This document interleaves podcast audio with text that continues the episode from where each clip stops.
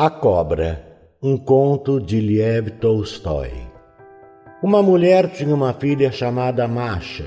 Masha foi tomar banho com as amigas. As meninas tiraram a blusa, deixaram na margem e pularam dentro da água. Uma cobra grande saiu da água e se enrolou dentro da blusa de Masha. As meninas saíram da água, vestiram as blusas e correram para casa. Quando Masha foi pegar sua blusa, viu que tinha uma cobrinha em cima dela. Pegou um pedaço de pau e quis espantar a cobra, mas o animal levantou a cabeça e sibilou com voz de gente. Masha, Masha, prometa que vai casar comigo. Masha começou a chorar e disse: então me dê minha blusa que farei tudo. Vai casar comigo? Masha respondeu: Vou. E a cobra deslizou para fora da blusa e fugiu para dentro da água. Masha vestiu a blusa e correu para casa. Em casa contou para a mãe: Mãezinha, uma cobra se enrolou em cima da minha blusa e disse: Case comigo, senão eu não devolvo sua blusa. Aí eu prometi casar. A mãe riu e disse: Você sonhou tudo isso. Uma semana depois, um grande bando de cobras chegou rastejando à casa de Macha. Macha viu as cobras, assustou-se e disse: Mãezinha, as cobras vieram atrás de mim. A mãe não acreditou, mas quando viu também teve medo e trancou o portão e a porta da esbá. As cobras rastejaram pelo vão embaixo do portão, entraram no vestíbulo, mas não conseguiram passar pela porta para dentro da esbarra. Então voltaram, enrolaram-se todas umas nas outras, formaram uma bola e se jogaram de encontro à janela. Quebraram o vidro, caíram no chão, dentro da esbarra, e rastejaram pelos bancos, pelas mesas e subiram na estufa.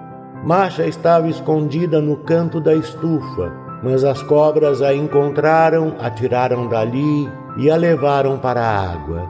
A mãe ficou chorando pela filha e achou que tinha morrido.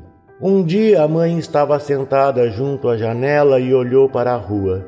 De repente viu que sua marcha vinha em sua direção e trazia pela mão um menino pequeno e nos braços carregava uma menina. A mãe se alegrou, começou a beijar Macha e perguntar por onde tinha andado e de quem eram aquelas crianças. Macha respondeu que eram seus filhos, que tinha casado com a cobra e que eles moravam no reino das águas.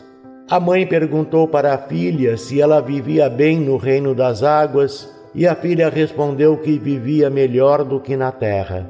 A mãe pediu a Macha que ficasse com ela mas Masha não concordou. Disse que tinha prometido voltar para o marido.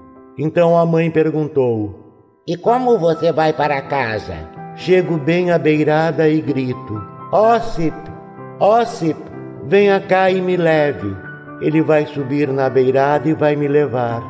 A mãe então disse para Masha: Bem, tá certo, mas passe só essa noite comigo. Masha deitou e dormiu. Mas a mãe pegou um machado e foi para a beira da água. Chegou e começou a chamar: Ossip, Ossip, venha cá. A cobra saiu para a margem. Então a mãe bateu nela com o machado e cortou sua cabeça. A água ficou vermelha de sangue. A mãe voltou para casa, a filha tinha acordado e disse: Agora vou para minha casa, mãezinha. Não me sinto bem aqui. E foi embora. Masha pegou a menina nos braços e segurou o menino pela mão.